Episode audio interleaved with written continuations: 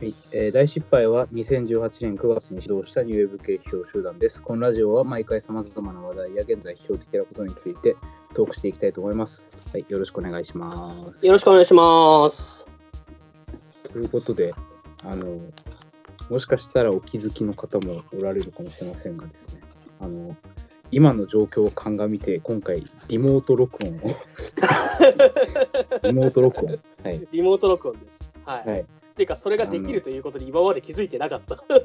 そうですね。あのなんかいろんな会社とかがあのとか授業とかね大学なんで、あのリモートでがなんか導入されてそもそも普段からこれで良かったんじゃないかっていろいろ言われてるじゃないですか。あうはいはいはい。あれと全く同じことが起きていますね我々。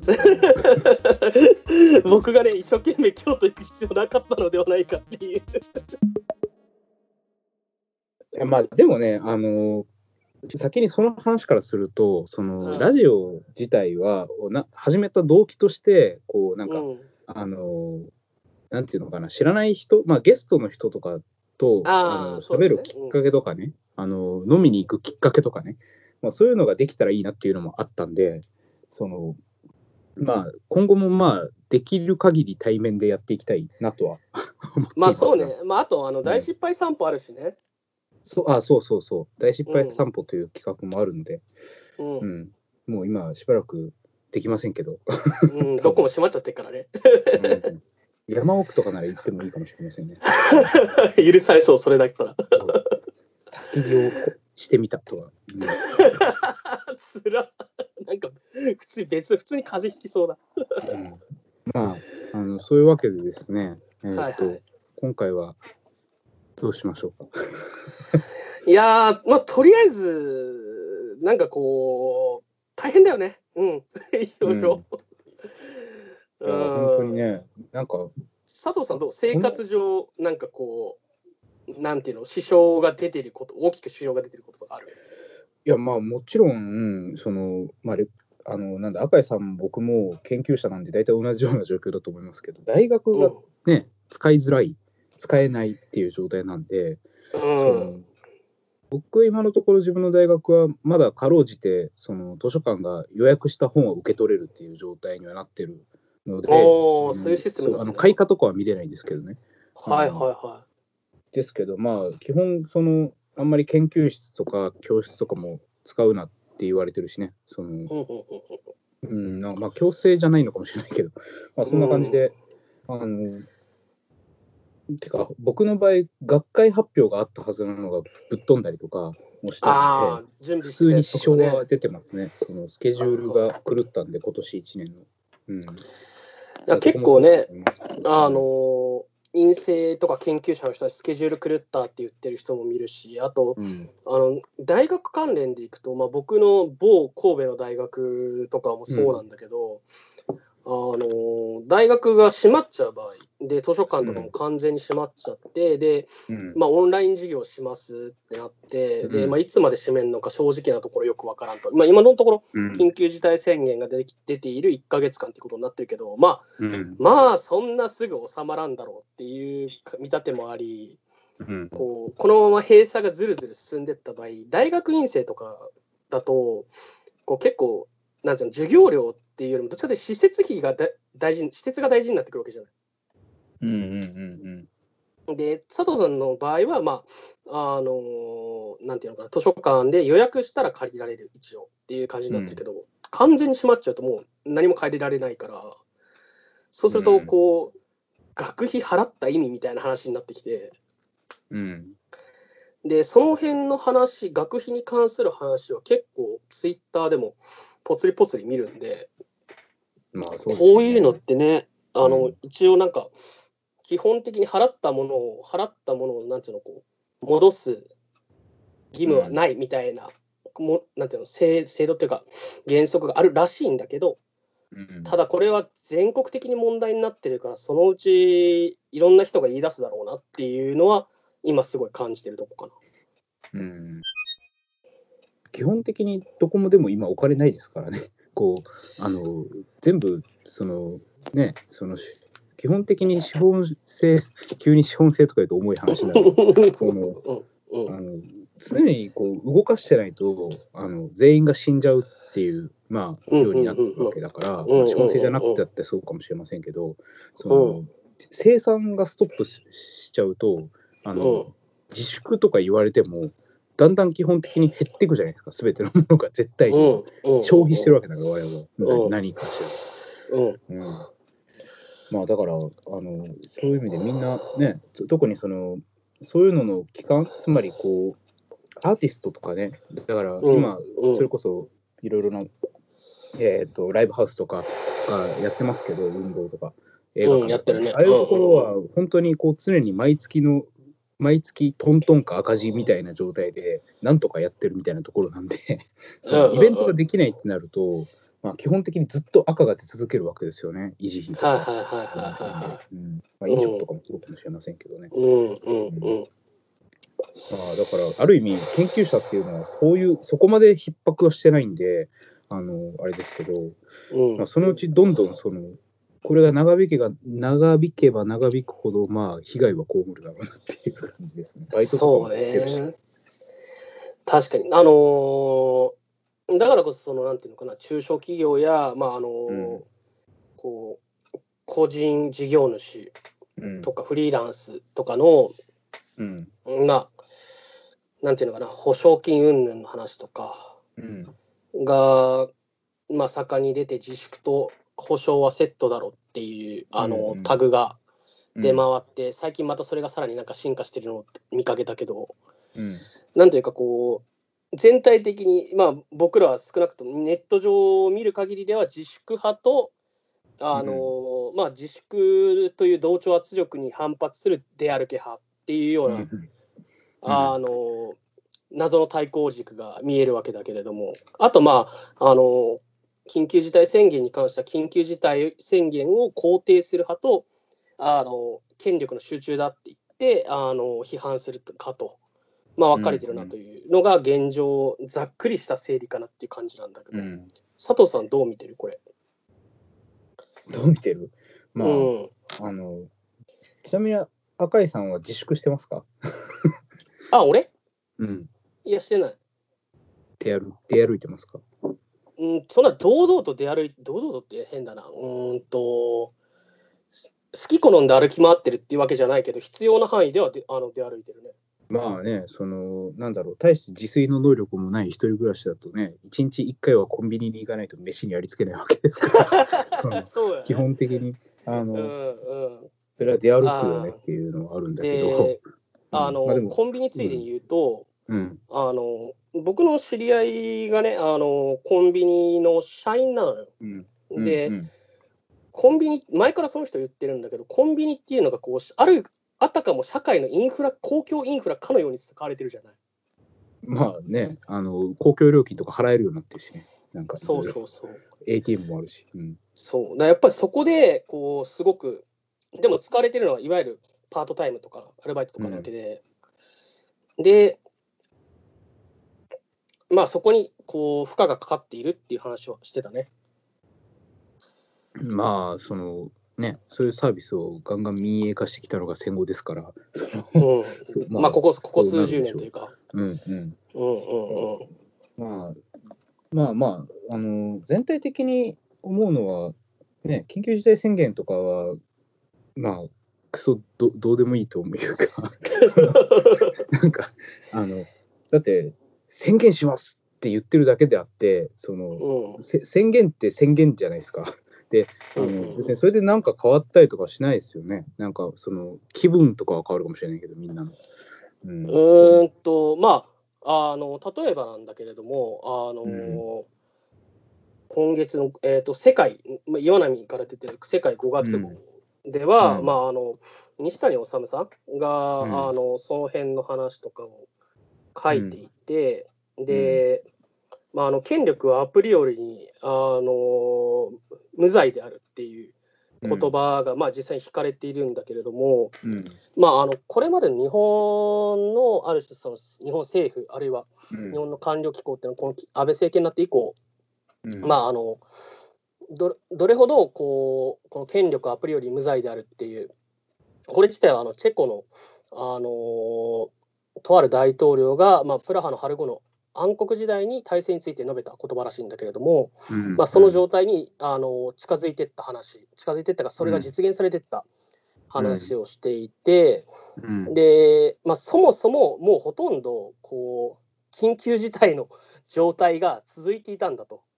うん。つまりうん。例外状態がうんこう、うん。ある種続いていたんだって話をしていると。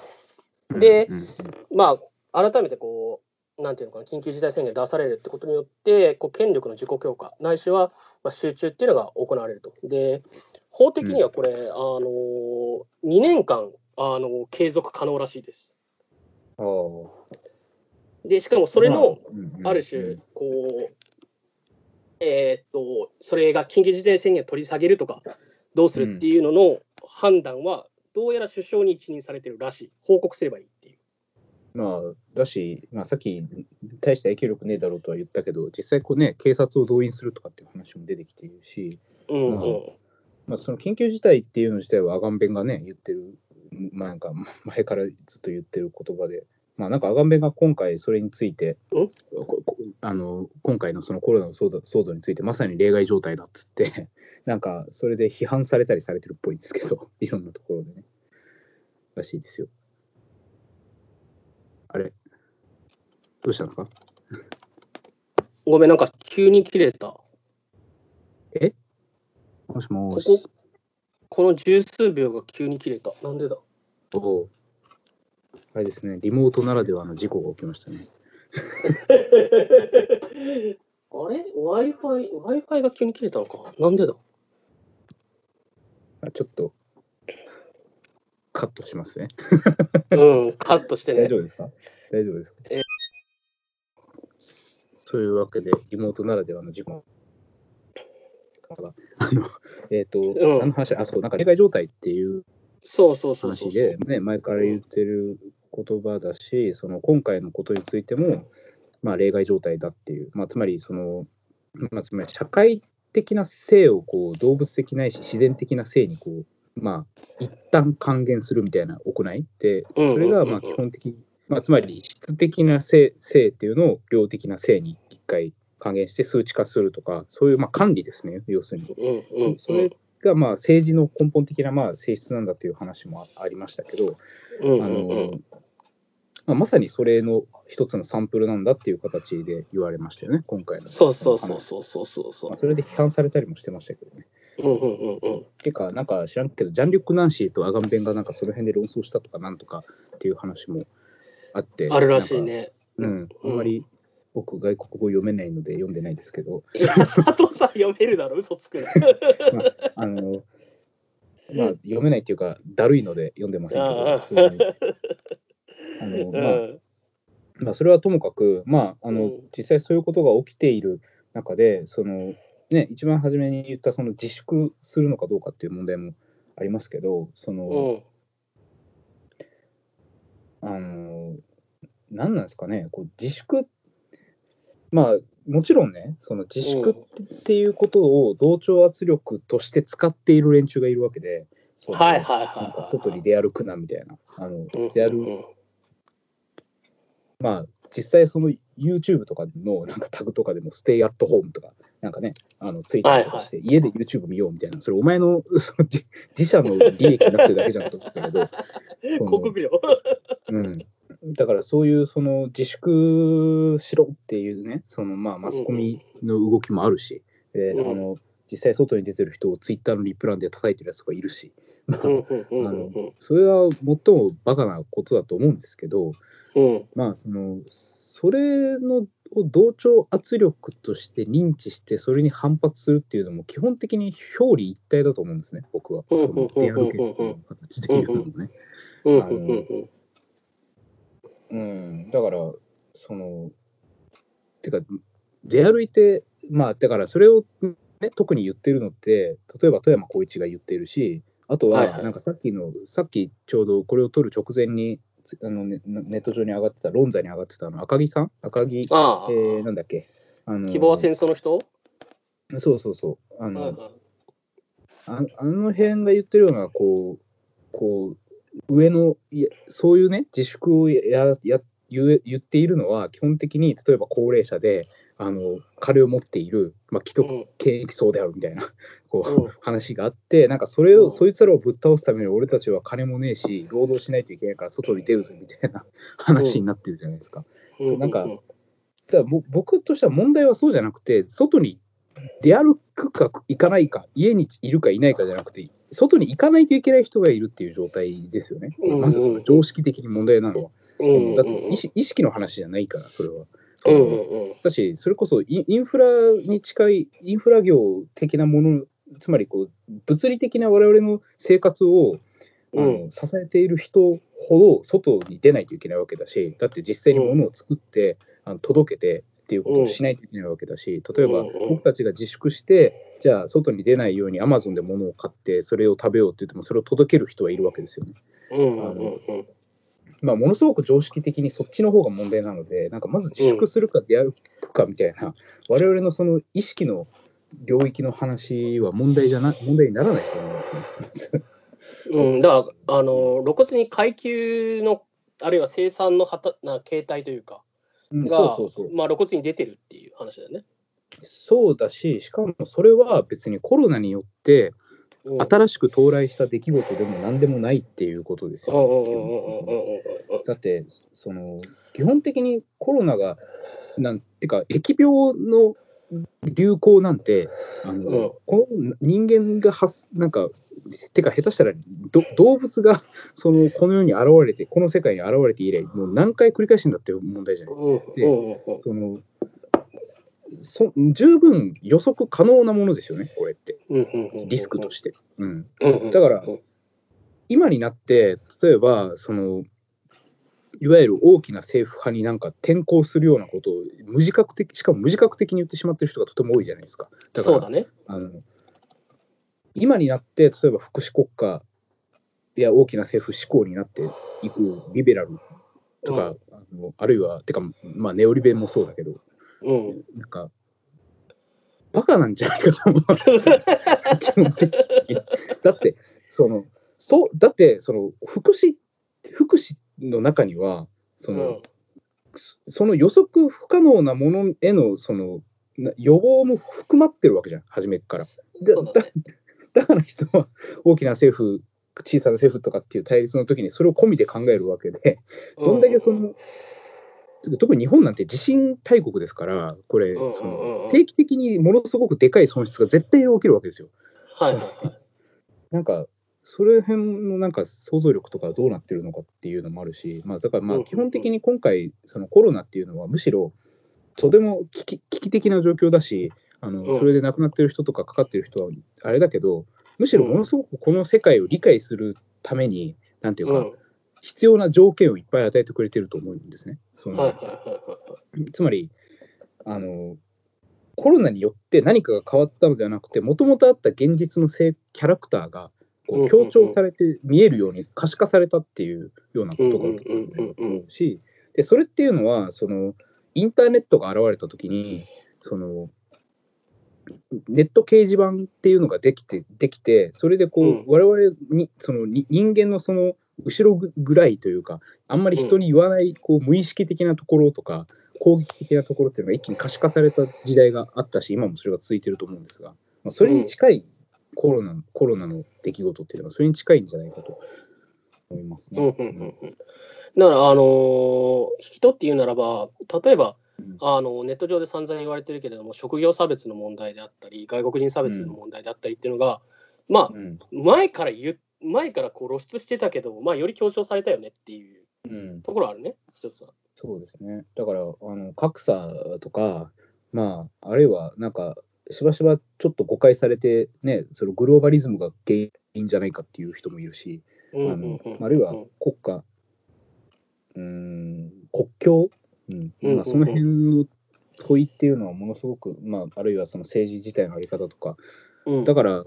このコロナの騒ぎがお収まった後に、まあ、いろんな人が言ってますけど、ベーシックインカムがものすごく待望されるんじゃないかとかね、はいはいはいはいはい。今回の痛手を受けて、でなんかはうん、やっぱそのそういうこう、なんか経験とか知覚をしないと人間っていうのは思考を働かせないんだなっていうのを感じますし、だから、あの、ある意味、僕としては、その、うんもちろんこのコロナについて考えることも大事なん大事だし、いろんな論考が上がってきてますから、それを常にね、チェックしていくことはあれなんですけど、僕はその、コロナからいかにこう身を引き剥がすかっていうことの方が僕としては重要だと思うんですね。つまりこれをうんコロナというものをものすごく大きく、大きい変革の革命の出来事だっていうふうに捉えると、基本的には僕は見誤ることがいっぱいあると思っていて、なんかこうそうじゃなくて、むしろ今こそ、今こそ家でちゃんと本を読もうみたいなか感じなんですよ。そのために家にいないといけないと思うんですね。別に外で読んだっていいけどね。そのなんか僕ばっか喋ってますけど、そのいやいやいやなんかこう、そう、であの公的な時間に全部包摂されちゃうから、その今だと。自粛っていう、家にいるってことに意味付けがあるでしょ、今って。そのそうだね、そうだね。こうなんか、単に家にいるわけですよ。映画見たりしたいから、本読んだりしたいから。うん単単に家にいるのに、なんか自分は優等生でその人に迷惑をかけたりしないので家にいますみたいなことになってるけど、そうそうじゃねえだろと。人に迷惑をかけてでも家にいるぞというこの気ぐらいが必要だと思うんですね。バイトサボってこの機に乗じてバイトをサボるという。その バイトサボなるほどね。うんだっていいくらでも今サボれるわけですよ。だってあの熱あるんでとか言ったらもう頼むから来てくれるなんてなると思うんですよ。それそうだろうね。うん、うん。なんかこう、ね、あのー一説にはゼネストいけんじゃねえかみたいな話とかもちらっと見たけどね。うん。ただだからそれ、まあ、でもそれも、その旧来のゼネスト像からだいぶ違ったゼネストになるかもしれませんね、それっていうのは。単純にみんな出社しないみたいな。誰も何も言わないんだけど来ねえっていう。なるほどね。うん、まあ、あのーなんというかこう、自粛すること、家にいることっていうのが、ある種こうんう公的な意味合いを付されてしまっていて、で、ある種その時間っていうのの意味性というか、こうが、こう、社会的なメッセージとして機能してしまっている。うんで、それを、まあ、佐藤さんの場合、こう、自分の方にひっくり返さないといけない、まあ、自分の時間っていうのを取り戻さなきゃいけないって言ってるわけだ。いや、そうそうそう。あの、うん分取らないといけないですよ、自分のための時間というものを基本的に。なんかあのこう今回はすごくそれを感じてますね。そのなるべくそのでっかい出来事に包摂されないように生きないといけないなっていうことを思ってます。で、あの、まあだからプライベートな時間の用語というか、その、だし、その、こういうふうに言うとね、あの、なんか、うん。僕展開したみたいに思われるかもしれないんだけど、むしろそういうのを批判してた側なんて、今まうんで。ただ、あの、えっ、と、なんつうかな、つまり、こう、公的なものの、その、うんその構成というか、その、うーん、つながり方、公的に現れてくるもの、もの出来事同士の、その、うんうん。配列を変えるというのが基本的に、その批評的な意義だと思うんですね。その、うんうん。というのは、えー、とつまり、つまりあの、今ここはコンセンサスを取れていると思われているところを分断したり、あるいはうんこことここは分断していると思われているところをくっつけたりするっていう操作が批評じゃないですか、基本的に。それがその以下っていうことだし、そのつまりこう、縁を組み替える、パズルを組み替える。で、それを、その公公的なものの配列を組み替えるためには、一回この公的なものからこう身を離さないといけないんですよね。うん。だし、その、あるいはそれをするための感覚とか語彙を手に入れないといけないんですよね。だから我々が本を読んだり映画を見たりとか、あの音楽を聴いたりするのはその、その感覚を手に入れるためだだと思うんですよ、僕は基本的に。だからあの、その公的なパブリックなことを考えるためにこそプライベートを擁護するべきだと思うんですよ。うんなんか強く言うと、あえて。だからこう判断するための判断するっていうかこう操作し判断するための距離っていうのを状況から状況に対して作り出すっていうことだよね。そうそうそう。だし、うんあるいはそれっていうのが今ここだけで起きてる問題じゃなくてこの問題もこの問題も実は同じなんだとかあるいは今まあ同じことですけどそのさっきも言いましたけどこう思われてるけどこうじゃないんだとかそそのなんかつまり思想の力がないとあの、うんうんうん。ダメでしょと思うわけで、あうんうん。安倍をこ安倍にコロナ移したら全部なんかなんとかなるみたいなわけないんですよ。なんていうのかな。この辺って結構俺の立場からすると難しくなってくるんだけれども、うん。あのーなんていうのかな。その操作っていうことと、うん。こう現状に対する、まあ、極めて具体的な批判っていうことっうん。ていうのが、まあ、両立しないことはないだろうなとは思うんだけど意識的にやるっていう必要があるんだろうなとは思うよね。うん。うん。うん。うだからんその無自覚にべったりになるっていうのは違うだろうっていう気がするけど。あの私その基本その今まで左翼ってそのシティ派だったわけですよね多分そのまあ左翼いっぱいいるからアソシエーション派とかもいるので あの言うんですけどそのだからこう集会するっていうことのこう威力まあ。デデモってデモンストレーションってそういうことじゃないですか。市行為なので、うんその物理的に集まるという、まあ、これっていうのは、その68年的に語られることもあるし、例えばバトラーとかだったらアセンブリっていう言い方をすると思うんですけど、うんうんうんなんかでそういったこう抵抗の仕方っていうのは確かに有効だし、今後も左翼のせん大きな選択肢の一つになってくると思うんですよ。僕もそう思うんですけど、それだけではない形の抵抗の仕方を一回考えないと、ちょっと無理かなって今思うんですね。っていうのが、まあのあ、あと、うん。あの今日重野さんがね、ツイート、ちょうどデモについてもツイートしていたんだけれども、うん。あのあ読み上げると、デモは現状政治イシューではないとされているものを政治イシュー化する運動でしょって言っていて、うん。でこれはまあ佐藤さんが言ってることそのものでもあるというふうに思ってて、結局のところ、これが問題なんだっていう時の以下っていうのが、まあ、あのデモの力になるはずなので、うん。あの我々がこうデモに対してこう何かしらこうなんていうのかな無力感であったりとか既視感であったりとか、あるいはこう現状に対するこうなんていうのかなえー、なんていうか所在所在なさっていうかな、うん。まあなんかあの感じるっていうのはまあ結局のところそれがこう無視えー、っとなんて言えばいいのかなこう無反省に繰り返されてるように見えるっていうことなのかな？一つはね。あのだから、それで言うと、その、まあ、露骨に言うと、富山光一が外に出歩けっていうのも、まあ、うん。あのその理路はわかるし、その、うん。その僕もた立場が違違えばそう言ったかもしれないとぐらいには思うんですが、ただう、んうん。その、うーん、結局それが、その、不穏な空気を醸成することにつながるみたいな感じのオチになってるじゃないですか、あ言ってたね。ただそれをなんかろ実際にそのなんかやってる人たちもいますよね。富山に影響を受けたんだかなんだか知らないけど、うんうんコロナうんうんコロナビールを持って、なんかその、うんなんか首相官邸の近く行くみたいな。うんなんか、そのまあ、ああいうこう、なんかその富山のエピゴーネンみたいなのって昔からいっぱいいますけど、そのなんか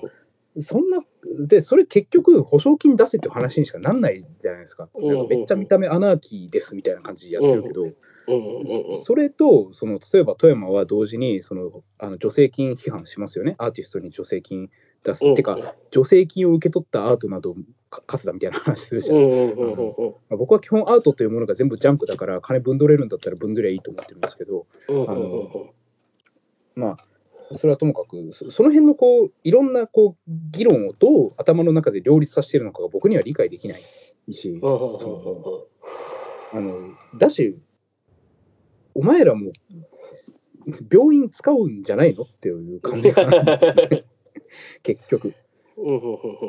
ていうか、むしろそこは僕は病院をつ、例えば体調悪くなったら病院に行けよと思うんですよ。で、そこで、あの俺はその福祉の手なんて借りないし、あの国家の助けなんか足りないから、コロナで死ぬって、まあ、富山は実際ツイートで言ってたけど、俺はうん死んだら葬ってくるみたいな。うんそそれってなんかこう神風とかと何が違うのかと思うんですよ、僕。そのなんていうか、そのうん。死んでもいいみたいなレベルになってしまったら、僕、あんなんかあんまこう、その思想の強度ってなくなると思うんですね。だ決断してるがゆえにあると思う思われるのかもしれないけど、だってそれ何でもありじゃん、そしたら。うんうんうんうんむしろ、その、いっぱいある制限の中でどういうふうに調達していくかっていうのが思想の仕事なので、その、うんうんうんうんこう、いかに生き延びながら自粛を批判するのかとか、なんかそ,、うんうんうんそういうその転換がないと全然面白くないんですよ。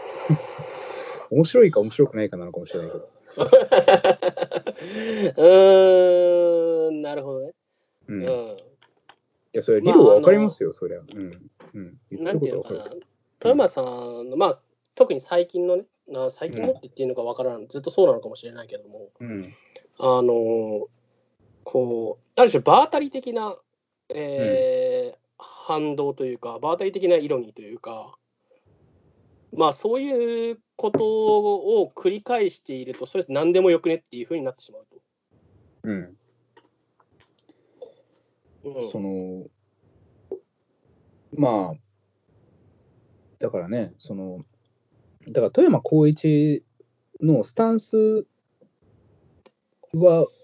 ともかく、その彼がいろんな形でパフォーマンスするわけでね、その、うんなんかその、なんか選挙カーの後ろついていったりとか、うん。なんかうんいろんなことやってきたしけど、その一個ずつを、やっぱりその、どれを、これは有効だけど、これは有効でないってことを我々ははっきりやっていくべきだと思っていて、うんうんうん。その、とに、でないと、だって基本的に彼がやってることっていうのは、その、今、一般、その不穏な空気を醸成するっていうことは、あの、今、不穏でない空気があって、それに対抗して反動としてこういうものを出してくるっていうロジックでしかないんですよ、基本的に全部。だからものすごく共犯関係的で、だからうん常に彼の意見が正論に見えるのは、それはうんそのみんなが思ってて言ってないことをあえて言ってるから正論に見えるのは当たり前じゃないですか。だからそこはな何も以下はしてないです、基本的うんに。でその運動のレベルで富山がそれをどう自覚してるかしてないかに関わらず、運動のレベルで以下的になることもあるわけで、それは評価すべきだと思うんですよ。うんうんうんうんそそういうふうに評価して、こう一個ずつ吟味していく、これがそのカント以来の批評のやり方なんで、なんかそれそれがないと、その、うん。なんか、とりあえずムカつくから、安倍とか、なんか、それムカつきますよ、誰だって、マスク2枚とか送られてきても。うんどうやって付き合い使えばいいんだってす。で、うんそのでとりあえずムカつくから、こう、安倍を、安倍をなんか攻撃してるやつを支持するみたいなレベルだと、全然その、あれですよね、なんか、コロナになってる意味がないですよね。なんかすごい変な言い方で。う ある意味誤解とも取られない意味話だけれども、うん。なんていうのかないや民主党政権は震災の時に全然いい対応しなかったという話がこの10年ぐらいずっとされてきたわけだけれども、うん。やってることが大して変わんなくなるっていうね。うん、いや、そうだし、あの、そうですね。だから、それはふた僕も思いました。なんか、2つの、あの、意味で、うんえー、とつまり、その、安倍が今回、そのマスク2枚でめっちゃ大炎上したわけじゃないですか。うんうんうんで、あれってやっぱその、今まで、その、右翼、ネトウヨのロジックの殿下の宝刀といえば、安倍はダメだとしても、民主党は震災の時あんだけダメだったんだから、うん民主党には任せられない。民主党系の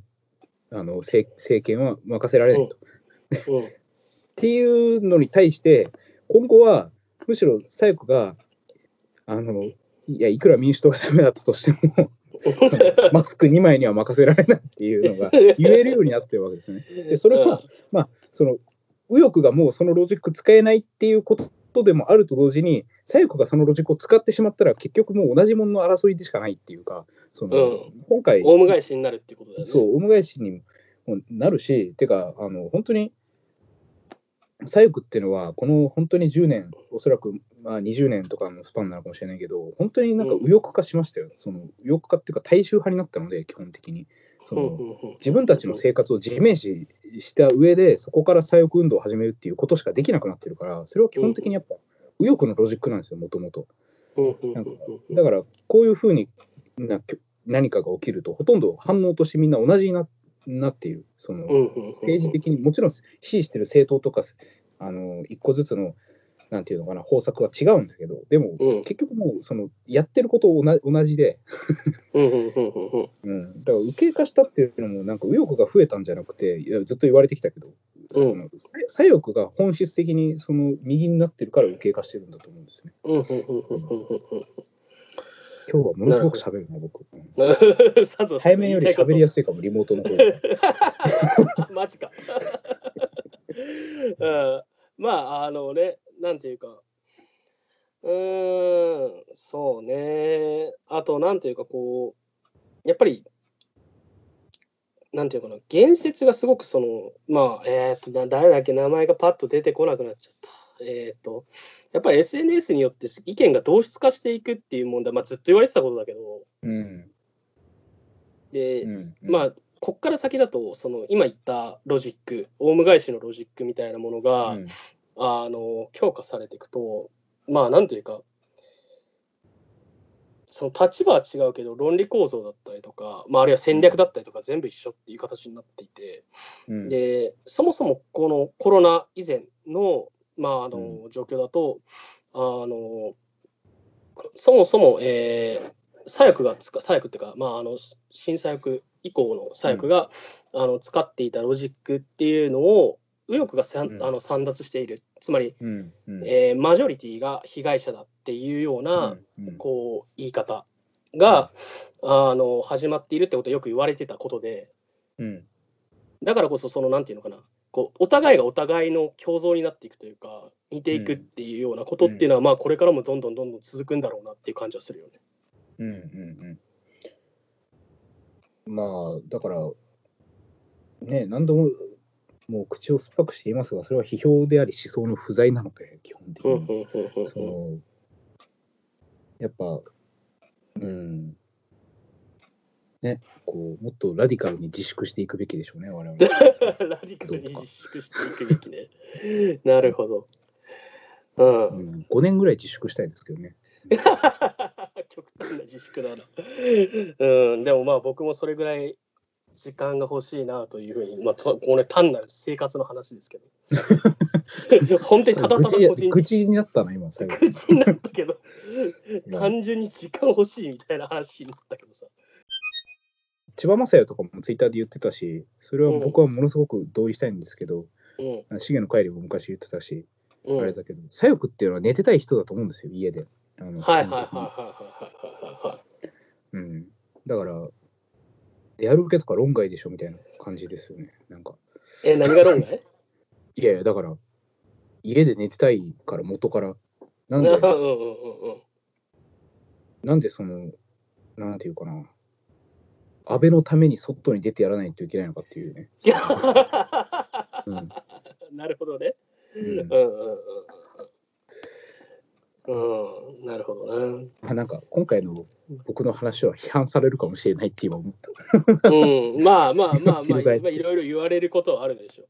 ちなみに僕はあれです。うんうんあの一応6月末締め切りの実は原稿がありまして、はいでそこで、まあ、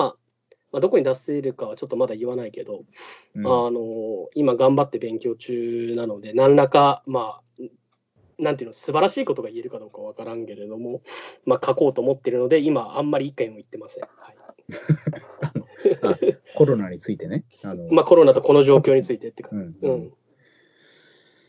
そうあの今回今までのラジオで多分一番僕が積極的に喋ったと思うんですけどそうね。あのそうあのあれですねあの赤井さんの残弾数のためというか そうですね。あの、残弾数がマジでやばいので。ねあの基本ねこうじあの自転車インプットしたらすぐアウトプットっていう自転車商自転車操業状態で批評家をやっている男赤井浩太ですから ここでアウトプットしちゃったらもうなくなっちゃうんでこううんまあ、6月を、6月だか、えー、6月締め切りってことはもっと先か。うんもっと先だね。うん。うん、まあ、あの なかなかしんどいところではあるんですけど、まあ、あの頑張りますんで、皆さんよろしくお願いします。はい、よろしくお願いします。ということで、はい、今回はこんな感じですか？そうですね、こんな感じで、まあ、あの、はい、以上です。はい、とにかく、はい。あの、生き延びるということが 大事だと思うので 生き延び生き延び。サバイブしましょう。うん、サバイブ。うん一気に飲みたいになったけど。そうだね。はい。じゃあえーはいまた次回ということで、ありがとうござはいいました。ありがとうございました。